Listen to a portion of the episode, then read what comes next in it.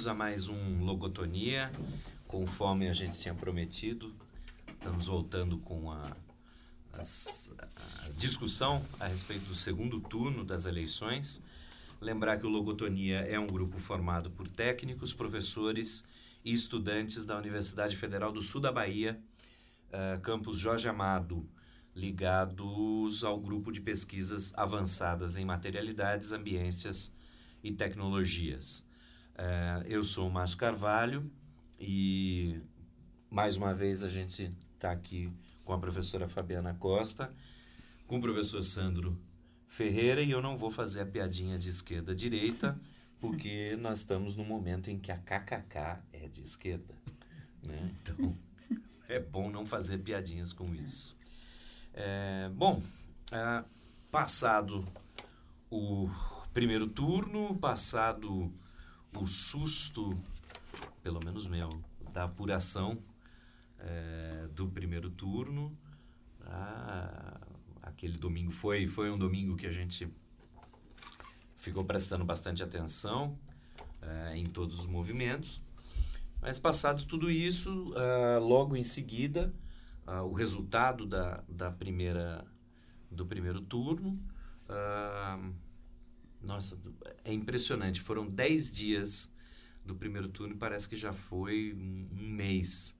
Eu ia até perguntar para vocês, a, o resultado do primeiro turno ficou em votos válidos 50 e 46, 46 a 29. A 29 em votos válidos, né? É, em, em, votos absolutos é, bateu mais ou menos com as últimas pesquisas, né? 32%, se eu não estou enganado para Bolsonaro.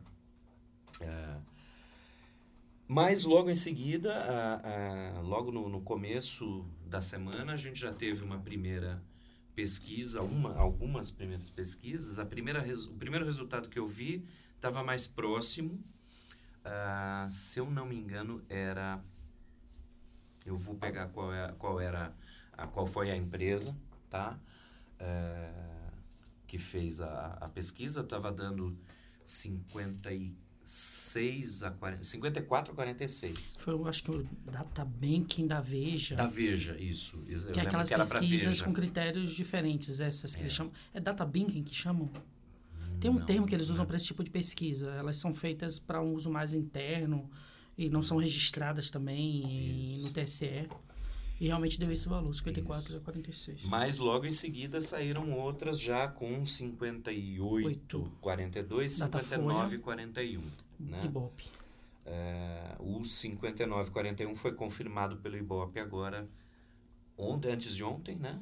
É, ontem acho que saiu, na verdade. Então eu queria ouvir vocês. Uh, que, que acho que a gente tem algumas, alguns, alguma pauta aqui para falar, é, mas de qualquer maneira, a, além da eleição presidencial, a gente teve um crescimento grande do PSL na, na Câmara. Na Câmara né? O PT reduziu um pouco as suas cadeiras, mas ainda se mantém como o maior partido na Câmara dos Deputados. Ah, e além disso, as surpresas é, ali para governador e para senador. Então, acho que a gente tem até uma pauta grande aí para falar. E, é claro, a violência que foi começou a ser deflagrada no próprio dia da, é, da eleição. Né? E já registrados mais de 50 casos aí de violência envolvendo, aparentemente envolvendo, o espectro político. Então, eu queria, Fabiana, que você puxasse um pouco a, a, a pauta que você queria trazer. Certo. Bem, primeiro que tem o copo cheio, meio cheio e meio vazio, né? Então, se a gente considerar o nosso último debate, em que a gente dava uma certeza de segundo turno, né? Entre Haddad e Bolsonaro, Talvez mesmo com o susto no domingo, de uma possibilidade, até às 19 horas, tinha uma possibilidade de dar primeiro turno. Né? Começou, 49. Começou, é, começou com 49. 49. Então, mesmo com aquele susto ali, há de se fazer uma leitura também que a ida de Haddad para o segundo turno, dadas as condições que foram essa campanha no primeiro turno, né?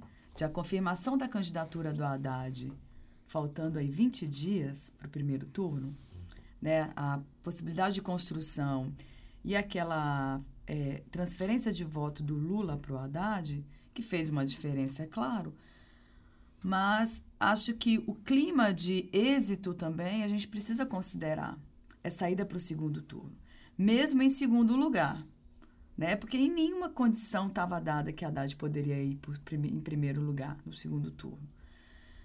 E por outro lado, a campanha do Bolsonaro sentiu também uma, uma, uma, uma certa, um certo tranco de não ir no primeiro turno. Né? Então, também, assim, há um reequilíbrio neste momento de forças.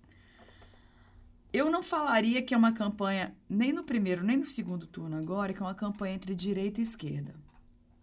Acho que o, o, termo direita e esquerda, neste momento, ele não tem como ser classificado nessa disputa do segundo turno. Eu acho que, assim, é, sem risco de um exagero, nós estamos sim numa campanha entre a civilização e a barbárie.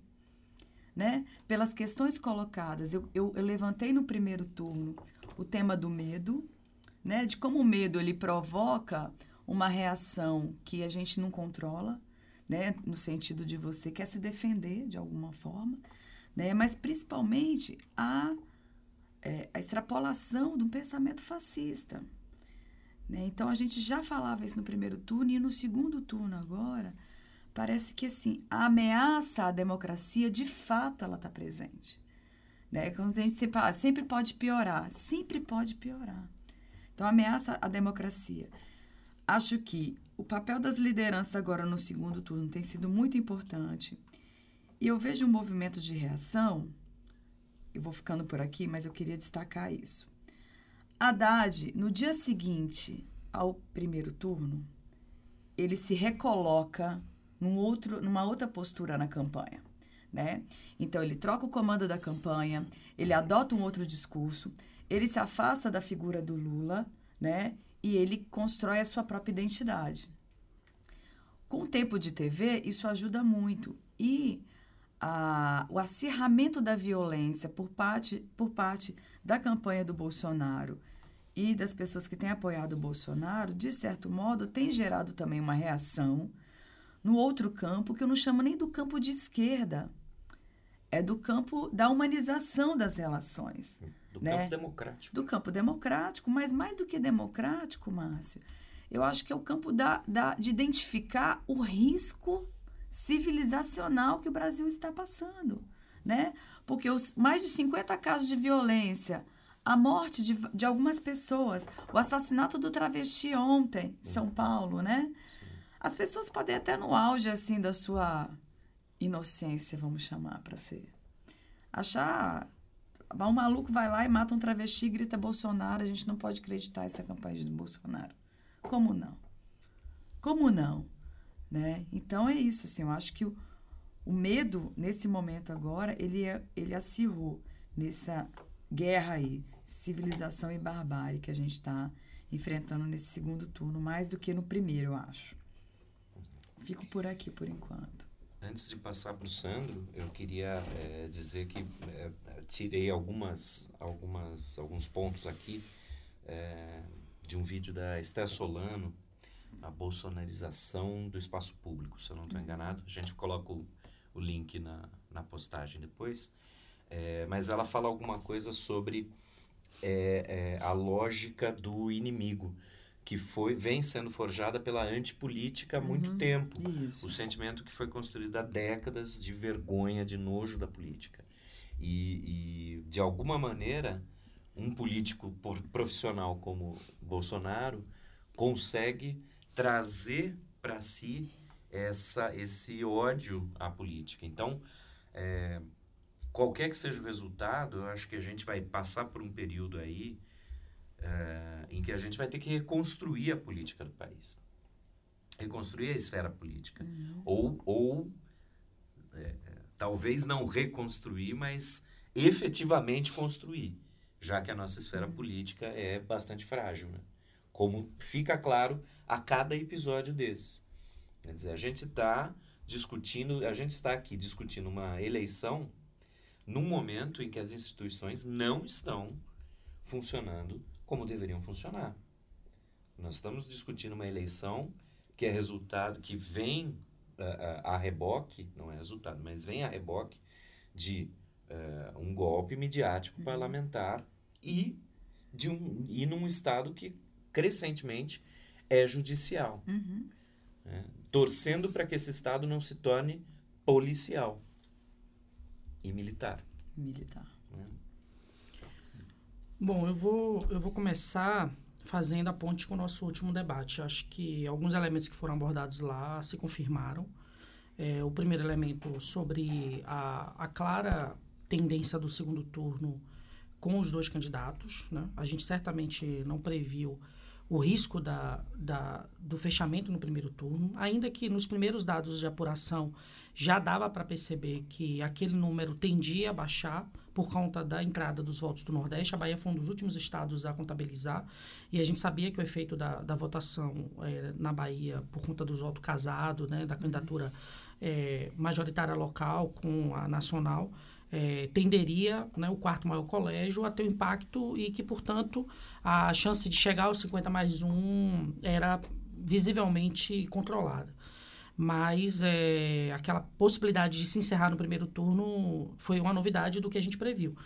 Por outro lado, é, o alívio da possibilidade de segundo turno volta aquele debate que a gente havia também colocado aqui, de que o segundo turno é uma etapa fundamental para um processo de rediscussão programática em torno das candidaturas e aí sim daquela possibilidade do voto útil no sentido daquele candidato que mais se aproxima da questão programática.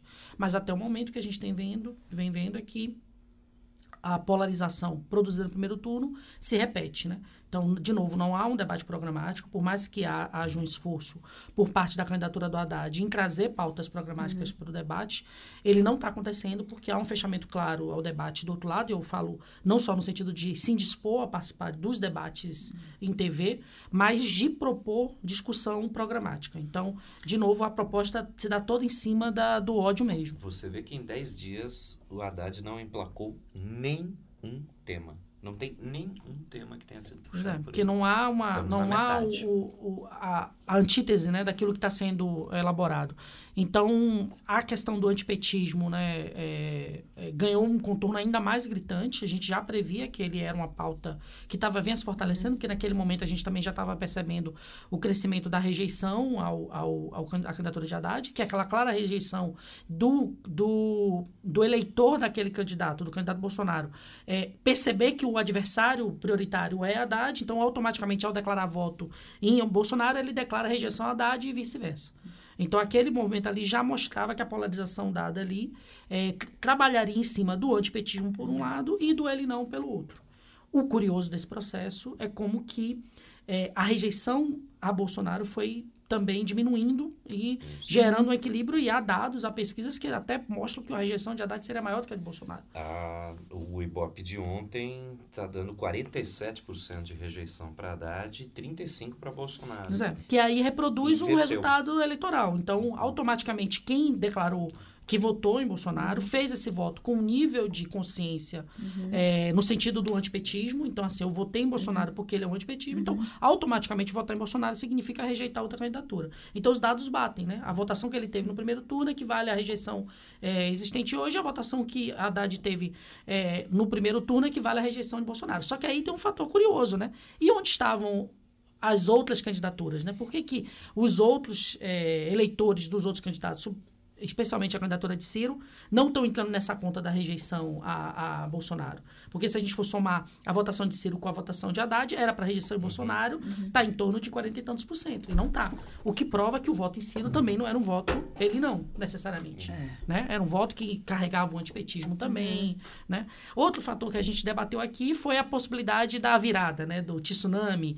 Eu já apontava que achava pouco provável que aquilo acontecesse, porque faltou, eu até brinquei muito com isso, faltou combinar com o povo. É. Né? Uma coisa é setores da intelectualidade fazendo cálculos eleitorais e pensando com Ciro seria mais fácil, nem tanto pela sedução do discurso que Ciro apresentou supostamente com um programa à esquerda, que a gente hoje está vendo que as coisas não são tão simples assim como pareciam, é, mas principalmente por um cálculo matemático de que ele no segundo turno ganharia. E eu sabia que aquilo não se expressaria numa virada, porque o voto no PT é um voto consolidado. E é um voto casado com as máquinas partidárias que o PT conseguiu estabelecer. Então, se você pensar que grande parte dessa votação de Haddad está sustentada no, no, Nordeste, ela também está atrelada a candidaturas fortes no Nordeste. Foram pelo menos cinco candidaturas claramente vinculadas à candidatura ao Haddad, né, ao governo do Estado, vinculadas à candidatura Haddad, que produzem esse vínculo do voto e que, portanto, não mudaria. O aluno, o, o, o eleitor não mudaria para um voto em, em Ciro, somado ao voto ao candidato é, vinculado a Haddad no, no primeiro turno turno no seu estado. Então, isso também foi um outro fator que a gente previu lá e eu acho que foi é, confirmado. E o outro aspecto, o aspecto de gênero que a gente colocou aqui.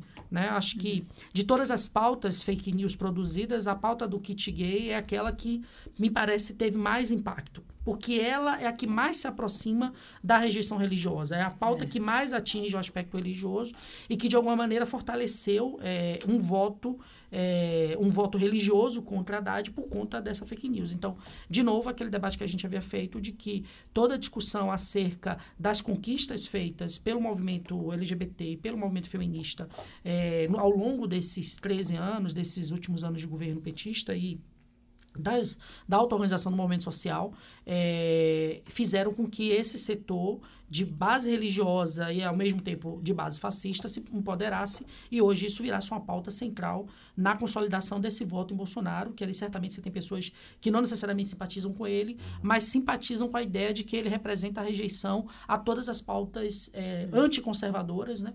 que, a, que os movimentos sociais conquistaram ao longo desse tempo. Então, de novo, a questão de gênero foi uma pauta que se mostrou presente no debate. Então, para a gente rodar, eu queria começar fazendo essa análise do que a gente debateu para poder discutir outros elementos mais atuais.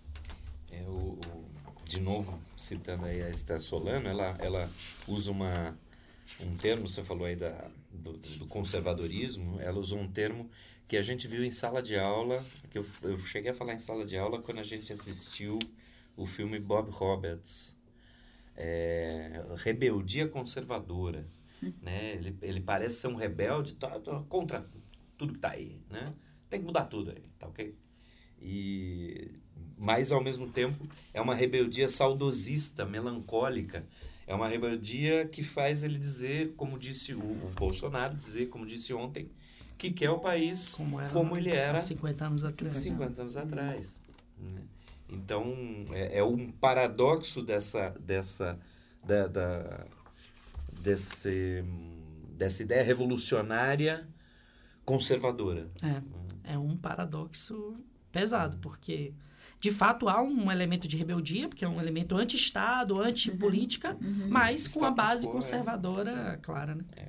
E acho que esse elemento, né, que a gente coloca do crescimento do pensamento fascista, que as pessoas nem se associam a esse ódio todo, à construção que está sendo feita, é. né, desse rompimento democrático, vamos chamar assim, com o fascismo, né? As pessoas não têm muito essa, mesmo a gente fazendo a comparação, fica muito limitado a um, a um universo que tem informação, que acessa as redes sociais e que está disposto a ter informações, certo? porque eu comentava aqui antes de começar o debate com o Márcio, eu assisti por alguns minutos o programa de, de Bolsonaro na TV. Para uma pessoa do senso comum, que ela não está muito ligada no debate político, é muito convincente o programa dele. Ele tem uma estética, tem uma linguagem, tem um marketing por trás dele que convence. Nessa pegada religiosa muito forte, né? Porque é isso, você pega tudo que está de, de, do conservadorismo. Né? Eu até falo com meus alunos, eu não estou aqui criticando a religião em si, e nem uma religião específica. Eu estou criticando a forma também que muitas vezes é conduzido o pensamento né, cristão de uma lógica muito conservadora, que impede um raciocínio maior de identificar, por exemplo, o respeito ao outro, o respeito à diferença. Né? Posso não concordar, mas eu respeito a diferença. E aí, associado ao ódio, você tem o elemento da intolerância, que no Brasil só cresce. Né? Então, assim, o, o clima de tensão tá tão grande que realmente eu não tenho coragem de botar um adesivo no meu carro. Eu não tenho coragem de sair com uma praguinha né? É uma forma de, de certo modo, nos preservarmos. É, mas isso já, isso já indica traços de fascismo. Um rompimento democrático, se né? Se eu não tenho o direito de sair indicando com um botão do meu candidato, já... É um rompimento democrático, né? Sim. Eu abastecendo o carro agora, chegou um cara do meu lado e pa parou o típico cidadão de bem. Deixa Bolsonaro chegar aí que vocês vão ver o que, é que vai acontecer. Na hora eu paguei a conta e fui embora. Né? Porque você está num ambiente também que você não tem nem como argumentar. Agora eu queria trazer um outro aspecto que não se confirmou na, primeiro, na primeira análise nossa. O, a, a, a, grande é, é, alteração na, no Senado e na Câmara. Sim.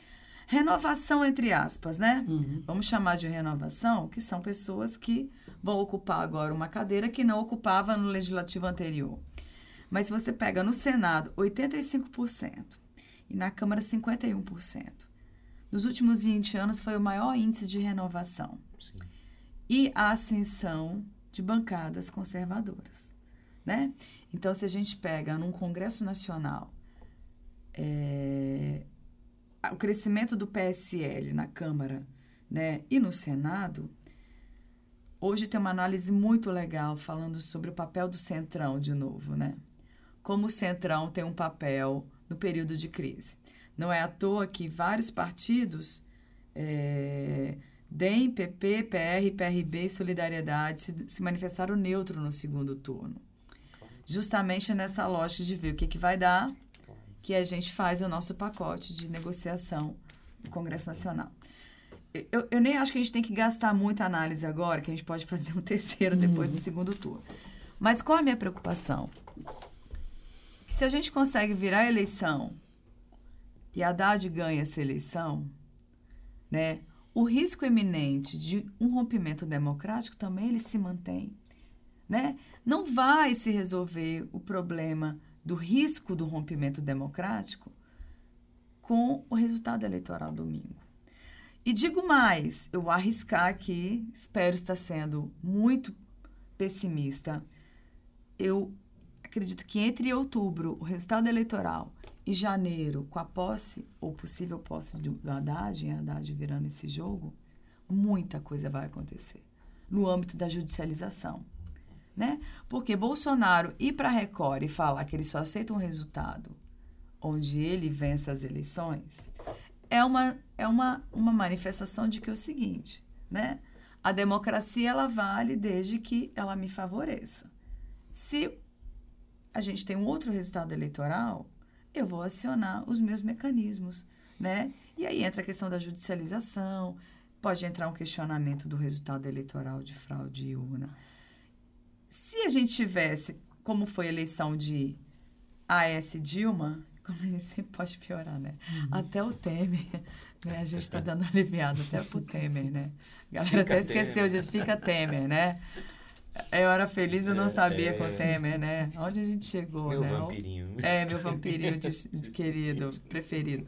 É, entre, entre, entre outubro e dezembro, certo? Com o judiciário com o atual Congresso Nacional, certo? Com as instituições que a gente sabe que estão a serviço dessa construção, nós podemos ter uma iminência de Haddad nem assumir, né? E a gente não está falando da eleição que foi Dilma e Aécio, porque a galera brigou nas redes sociais, mas ninguém se matou, né? Eleição Dilma e Aécio, ninguém se matou. Brigou, rolou um desBO, mas não foi. Acabou a eleição, teve um questionamento, mas assim, demorou dois anos para vir o golpe contra a Dilma, uhum. né? Na atual circunstância hoje, com o eleitorado de Bolsonaro nesse grau de intolerância e de violência, se Bolsonaro no dia seguinte, com a eleição de Haddad, vai para a TV e fala: vamos quebrar tudo? Não vamos deixar que esse petista assuma? Não vamos deixar que esses corruptos uhum. tomem o poder de novo? Na mesma noite. É. Certo? Não aceito o resultado da eleição. Olha o medo, gente. Olha o que, que pode se instaurar hum. nesse país. Né? Porque a esquerda, ela se manifesta, ela vai pra rua, bota um carro de som, certo? Fascista e Ku Klux Klan mata, certo? Mata. Vai botar o terror. Tô, posso estar muito enganada. Então, assim, é, telespectadores do Logotonia, nós não estamos aqui para te convencer a votar no Haddad. Só isso, não, apesar da gente apoiar o Haddad, mas nós estamos aqui para discutir a civilização, né? o fascismo, a civilização versus a barbárie, que é está na eminência. E a gente teve experiências de outros países. E o Brasil, na sua frágil democracia, é um país muito vulnerável, que a gente está lidando com um contexto internacional, agentes infiltrados, né? E um povo sendo alimentado no ódio, pronto a explodir. Uma guerra civil, que não é para conquista das minorias, é uma guerra civil para matar as minorias. Complementando o, que você estava falando, é, tem, eu estava citando aqui o, um outro vídeo do Safatli é, a, a respeito de golpe militar em curso e num certo momento ele fala é, ele fala uma coisa interessante ele fala que que a gente não citou ainda né que é o esfacelamento do PSDB uhum. que é, os setores agronegócio ele aí eu estou citando o Safatli é, agronegócio igrejas conservadoras imprensa conservadora é, e empresariado, setor financeiro, percebendo que não precisam mais de, media, de, de intermediários. Não precisam mais uhum. do PSDB como intermediário uhum. e podem assumir diretamente é, o poder. E aí a gente, em, em, sala de aula, me perguntaram, né? Uh, do, do, do que aconteceu com o PSDB. O PSDB perdeu função. Uhum. Ele perdeu função. Ele era o anti-PT. Uhum. Tem outro anti-PT que é mais anti-PT que ele. Uhum. Pronto. Né? É... Agora, é, também seguindo a fala do Safatli, se tudo der errado, você investe no caos. Que é o que você estava falando. Né? Se, se um, um, um Haddad vence essa eleição, é, vai ser aceita, aceita o resultado? Não vai ser questionado? A gente não está... Eu acabei de falar isso. A gente está confiando no resultado de uma eleição num momento de ruptura democrática, de rompimento democrático, saindo de, de um golpe parlamentar midiático dentro de um Estado judiciário, com o, o ministro do Supremo dizendo que o 64 foi um movimento. Né? É complicado. Né? A gente a gente está apostando é, muita ficha é, nessa na democracia e, e eu tenho falado nos últimos tempos algumas vezes foi trabalhoso o golpe. A parte de tirar Dilma, no final das contas, ali no, no Congresso, foi até mais fácil. Uhum. Mas foi trabalhoso construir tudo, uhum. fazer o lawfare contra o Lula, uhum. né, tirar Lula da jogada. É, exacerbar esse antipetismo. Uhum. Tudo isso foi, foi um trabalho longo para agora, Perder, sim. numa eleição, botar de volta no, na mão do Haddad, na mão do PT, eu acho complicado mesmo. Eu também acho que não tem pacto de governabilidade possível mesmo, não. Acho que eles não estão dispostos a isso. Ainda que o Haddad já sinalize que possa apresentar uma pauta conciliadora, né? Não tem carta e, ao povo brasileiro e a gente que da, resolva. E a gente da esquerda que critica Lula por ter sido muito conciliador, Haddad seria muito mais. Muito mais. Muito e mais. ainda que também ele tenha, ele tenha assumido, pelo grau de polarização, algumas pautas que são claramente à esquerda. Então, a pauta da taxação das fortunas, né, que é uma pauta bem à esquerda, ele incorporou.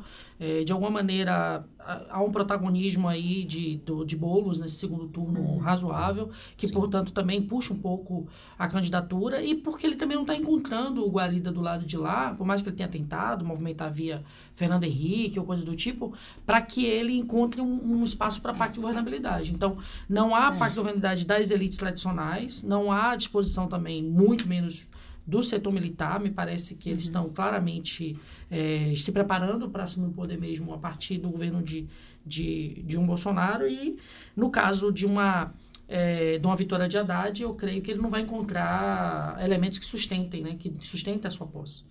Então, assim, o quadro realmente é, é muito desesperador, porque mesmo que haja uma virada, é, a possibilidade da manutenção disso só vai ser possível se o povo for para a rua para defender o governo. E não tem sido a história recente do nosso povo, né? Essa disposição de ir para a rua, né?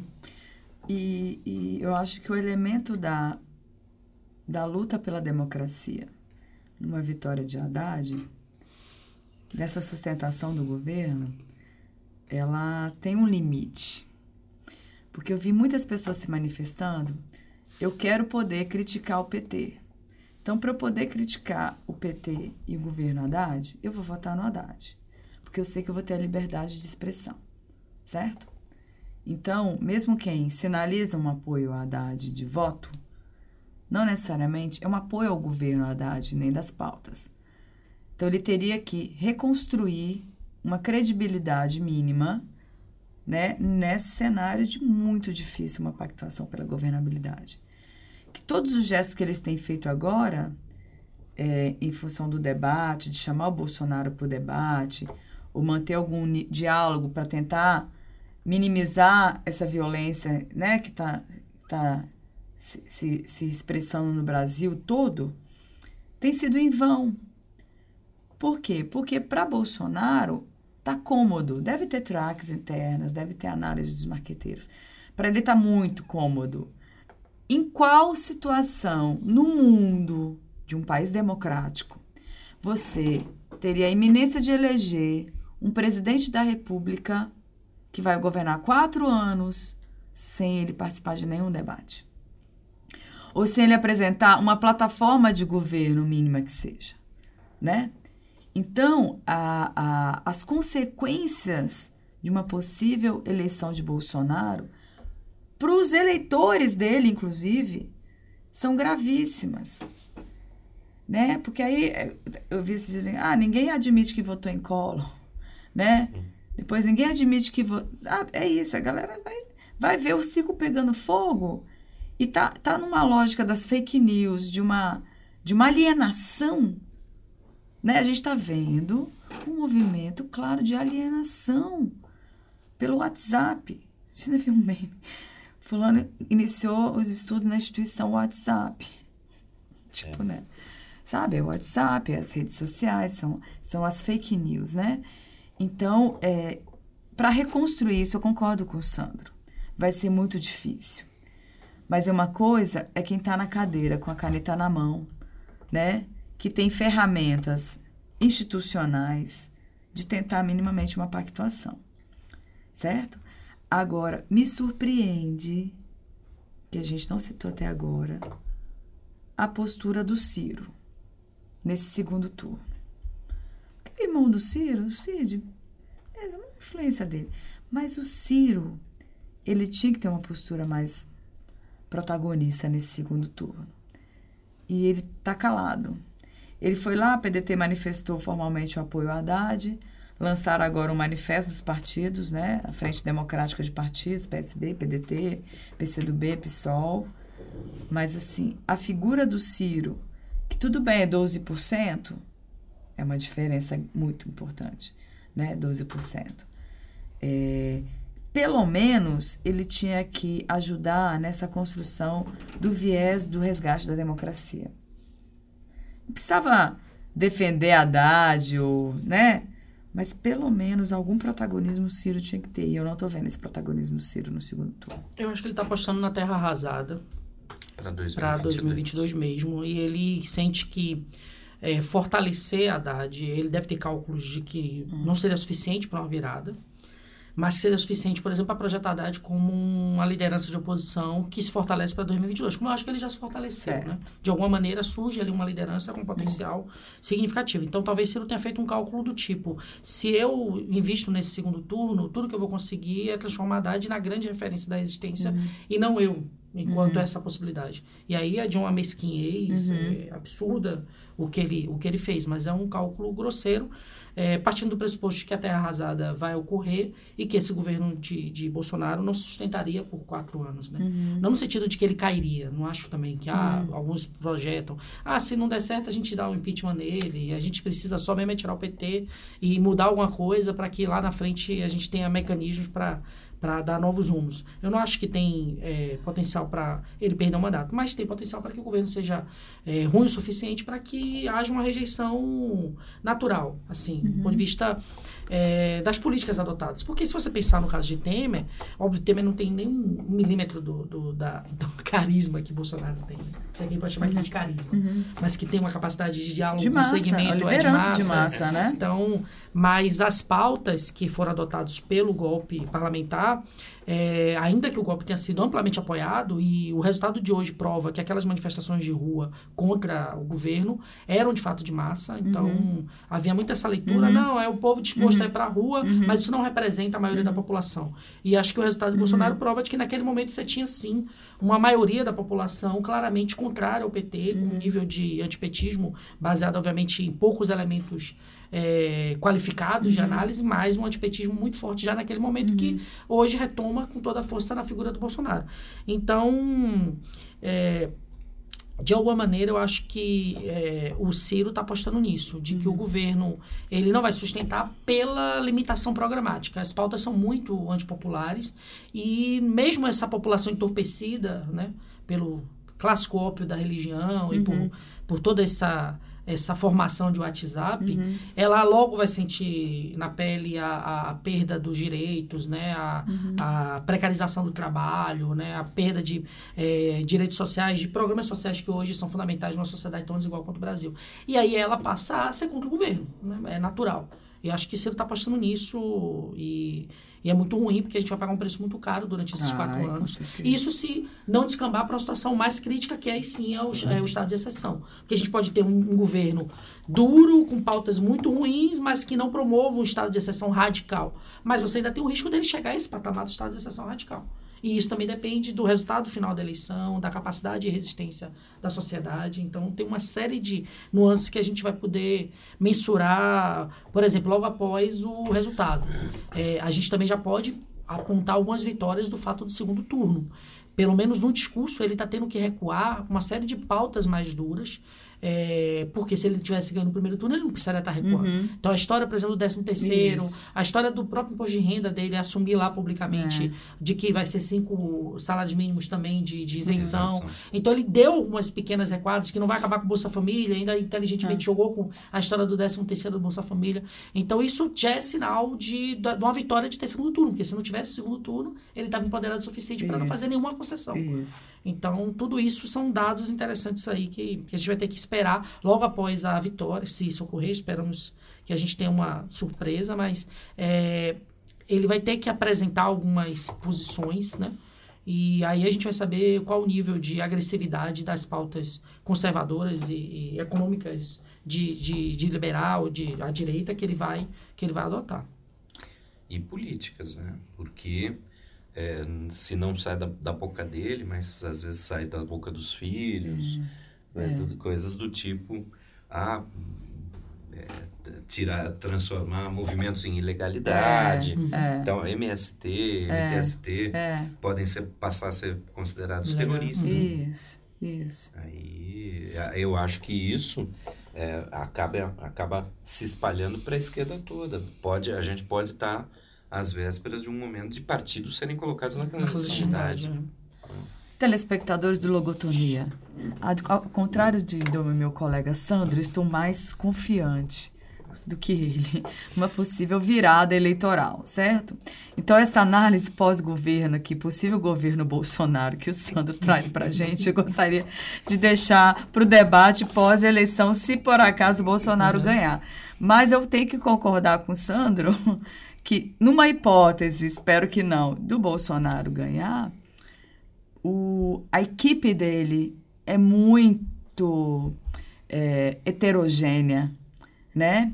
Então você pega a fala dele, e isso me chamou a atenção, na primeira entrevista do Jornal Nacional, o que, que ele fala? Quem vai mandar sou eu. Meu vice não manda nada. Quem vai, quem vai mandar no governo sou eu. Né? Então eu que vou botar ordem nisso aqui. É um caudilismo novo. Né? É, é essa, é essa chave que às vezes a gente ainda não está conseguindo raciocinar e combater.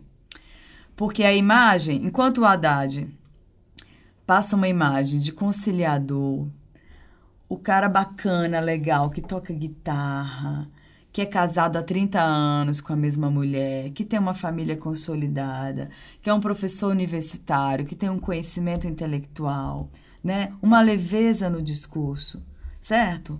Traz todo esse combo fofo, vamos chamar assim. Bolsonaro traz um combo do seguinte: é eu que vou mandar aqui, né? E dialoga com segmentos da população que acha que a, o caos atual precisaria de alguém que assuma para si o comando e que mande.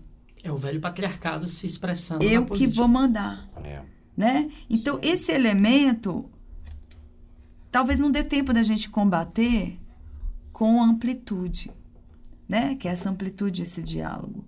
Essa arma da amplitude do diálogo, ela conquista eleitores que estão dispostos a dialogar. Ela não conquista eleitor que já está contaminado ou numa lógica de uma, de uma, de uma alienação, certo? Que quer o Messias, né? Assim como foi Collor. Pior agora, eu acho. E, e eu vou chamar aqui, vou citar de novo o Safatli para corroborar isso que você está falando, ele chamou nesse vídeo que eu já citei, a gente vai colocar o link na postagem, é, isso de um certo iluminismo pueril. Hum. É, achar que é, a pessoa não entendeu. Se eu explicar devagarzinho, é. pausadamente, é. com todos os detalhes, a pessoa vai entender e vai concordar comigo. Chamando de meu digníssimo, não querido, vai. ilustríssimo, como Ciro fazia. É, é isso. Não vai. Não vai. Isso, isso é a política. Aí eu, eu que estou falando é a que está lá no, no, Sócrates e no Platão. É. Né? Que, ah, o Sócrates vai levando intelectualmente a pessoa pela razão. Achando as contradições do discurso. E... Não vai acontecer, especialmente, e aí a gente já está indo para o final do programa, não, não deu tempo de falar sobre uh, WhatsApp, o papel do, de bots e, e, e do WhatsApp. É, mas eu vou indicar para vocês um artigo, o Jornalismo Não Vai Nos Salvar do WhatsApp, da jornalista hum. Maria Carolina Santos, está no Medium, no Medium, e eu vou também deixar o link na postagem.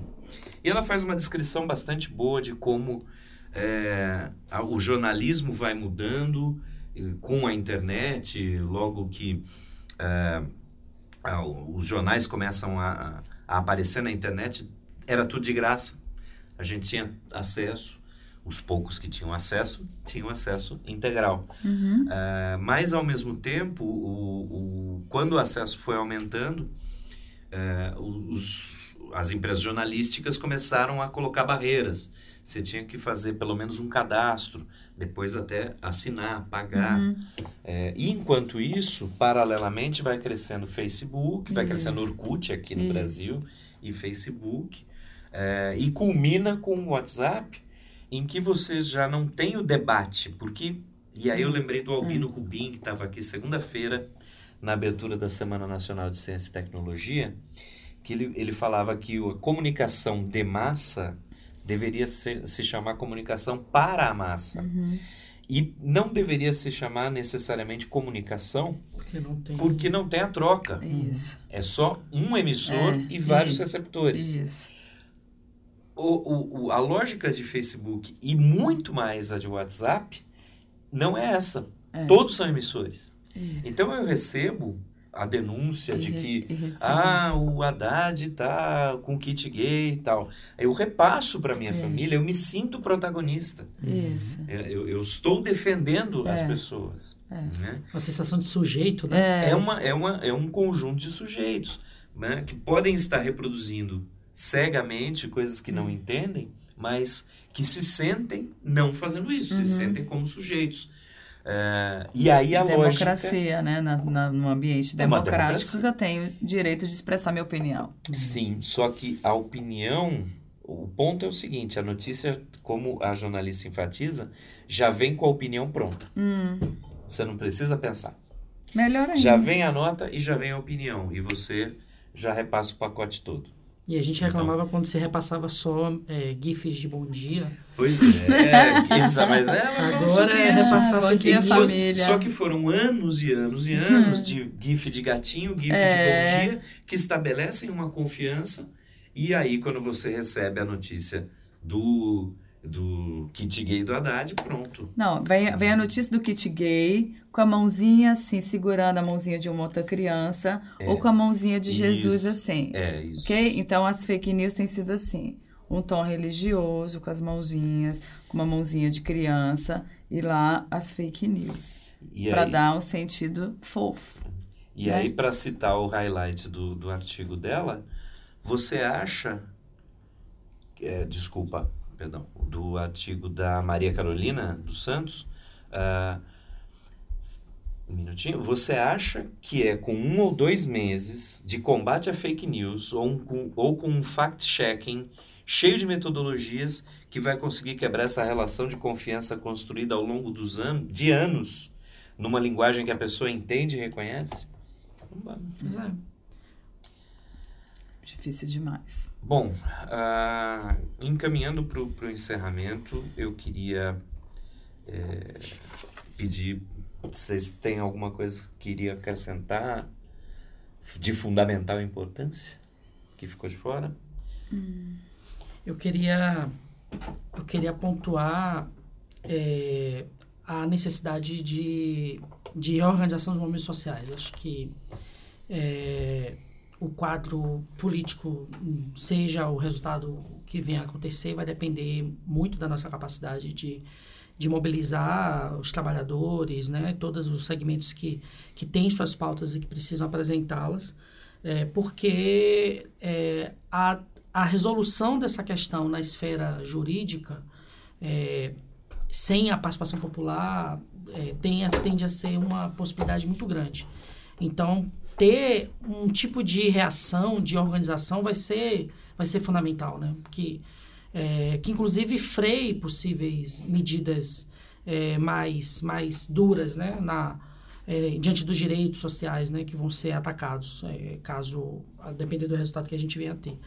Então, acho que esse é um aspecto importante. A gente vai ter que reaprender a organizar a, a base, né, os trabalhadores, as entidades, para que a gente tenha mais autonomia para fazer política sobre essa esfera e é, também pensar o papel que a universidade vai ter, porque eu me pergunto quais foram os ganhos é, históricos e, e até de esclarecimento político que a revolução, eu posso chamar de revolução é, é universitária que foi produzida no Brasil nesses últimos anos gerou. Você vê é, esse crescimento não ter surtido efeito para combater o que tá, estamos vendo hoje, o nível de racionalidade política que está se produzindo hoje é algo muito surreal. Então, a gente também precisa pensar o papel das universidades e né, nós como acadêmicos dentro dela, né? Então, esse para mim é um das reflexões que ficam para adiante. Eu queria, eu queria reforçar, eu acho que Sandra está correto, né, o papel dos movimentos sociais que ele vai ter no protagonismo com a possível eleição de Bolsonaro de resistência, né? E com a eleição de Haddad de também de resistência e mais conquistas, né? Porque não dá para negar que os últimos dois anos foram anos de muito retrocessos, né? De desorganização, desmobilização social, de uma, de uma lógica de, de da política, né, sair do centro do debate e entrar um discurso muito casuísta, né, um discurso muito desqualificado em termos do que é a política. Então, recuperar isso é um projeto para anos.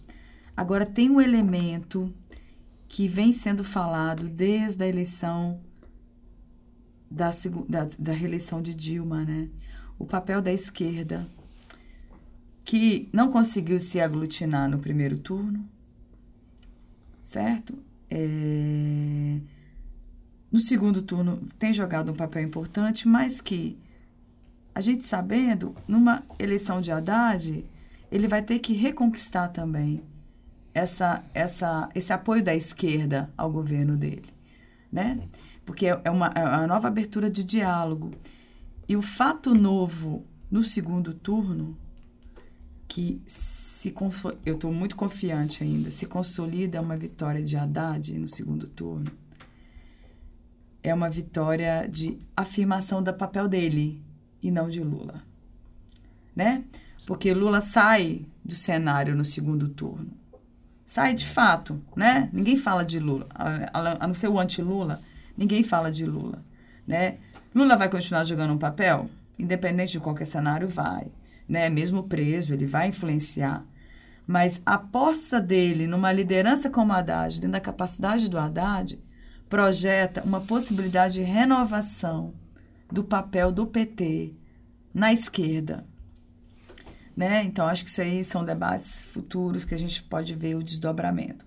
Mas lideranças como Boulos, Manuela Dávila, Fernando Haddad, para né, ficar nesses uhum. três aqui, que são fizeram um protagonismo maior da esquerda mesmo é, vai jogar um papel muito importante em qualquer cenário, né? Mas num cenário de resistência vai ser muito importante, né? Que pode ser o, o trio eleito por Lula para traçar uma nova trajetória de lideranças de esquerda, né? Então é isso, Lula. É interessante, um de cada partido. Um de cada partido. E Lula, de dentro da cadeia, ele, ele já deve ter projetado isso, né? Eu tô preso, tô com setenta e tantos anos. Sei nem se eu vou sair vivo daqui. Então qual o legado que eu quero ter? É esses três, vai. Conduza a esquerda como lideranças. Boulos, Manu e Haddad. Né? Eu acho que é um novo, assim. E talvez seja o nosso ponto de esperança certo? Então, nos vemos após o segundo turno.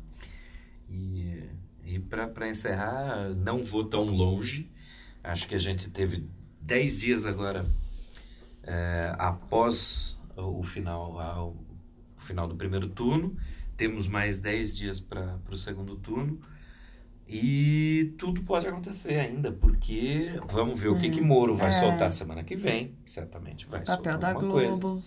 A Globo, a partir do momento em que Bolsonaro se aproxima da Record, a reação da Globo ainda foi muito incipiente. Uhum. É, Miriam Leitão elogiando o PT. Uhum. É, é, é, de se procurar nos arquivos, né? Uhum. É, mas dizendo que o PT é democrático e que uhum. o, o, outro lado não mostra as mesmas tendências tal. Mas isso ainda é pouco, então eu não sei ainda qual vai ser a, a reação. E, e aí eu, eu, a gente tem que tirar o ideológico de, de, de campo, uhum. porque é business. Isso. São negócios. É, a Globo sabe que vai acabar perdendo patrocínios que são do governo para a uhum. Record. Uhum. Então, é Mas se ela briga com o Bolsonaro também, ela não morde nada, né? Pois é. Então, ela, acho que o pessoal lá está fazendo esse cálculo. Então a gente não sabe ainda o que, que a Globo pode fazer, aprontar nos próximos 10 dias. É, a Veja... Se ele ter esperança de que ainda pode mexer no processo pela diferença da, dos dados de pesquisa, é. ele pode se posicionar. Se ele perceber que, que a diferença já não é tão fácil de ser revertida, ele pode optar por ficar na dele e depois se, hum. buscar um meio de se aproximar do governo. Né? Claro. Força para isso ele tem. Claro. A Veja, por exemplo, é, é, eu tive acompanhando nas últimas semanas com os alunos, e a dessa semana que sai hoje é a capa Bolsonaro com uma boina de militar fazendo a arminha com a faixa de presidente. Será, Será isso, mesmo? isso, mesmo? É o título da capa. Então, a Veja. A, quem diria? É. Tem um outro elemento importante também, a possibilidade de pelo menos o debate da Globo no, na véspera, né? É, na antivéspera, né? Que é a data do... Também. Se ele não fugir desse também, o Bolsonaro não fugir, pode ser também um fator Debates de, de Globo da Globo em véspera de eleição tem, tem Agora, a tendência a ter impacto. Deixa eu falar, a gente conhecendo um pouco o Lula como é, né? Ele de dentro da prisão, se vendo isso tudo, pegando uma capa da Veja dessa, ele é assim. o maluco era eu, né? Eu e quando acabar o maluco sou eu ainda, né, cara? Quando acabar o maluco ainda sou eu. Olha essa capa da Veja aqui, né, gente? De fato, são 10 dias. 10 dias, é muita coisa. Ainda, né? Muita, muita coisa. Pode, inclusive, pode acontecer tudo, inclusive. Nada. é isso, gente. Acho que Valeu demais. Valeu. É, é, agradecer. Espero que esse programa influencie, assim, 0,01% já tá bom. É a nossa contribuição, né? Não. Isso, ai, agradecer os, o, a presença do Sandro, da Fabiana e agradecer quem teve paciência de ouvir a gente até agora. Valeu. Valeu. Obrigada.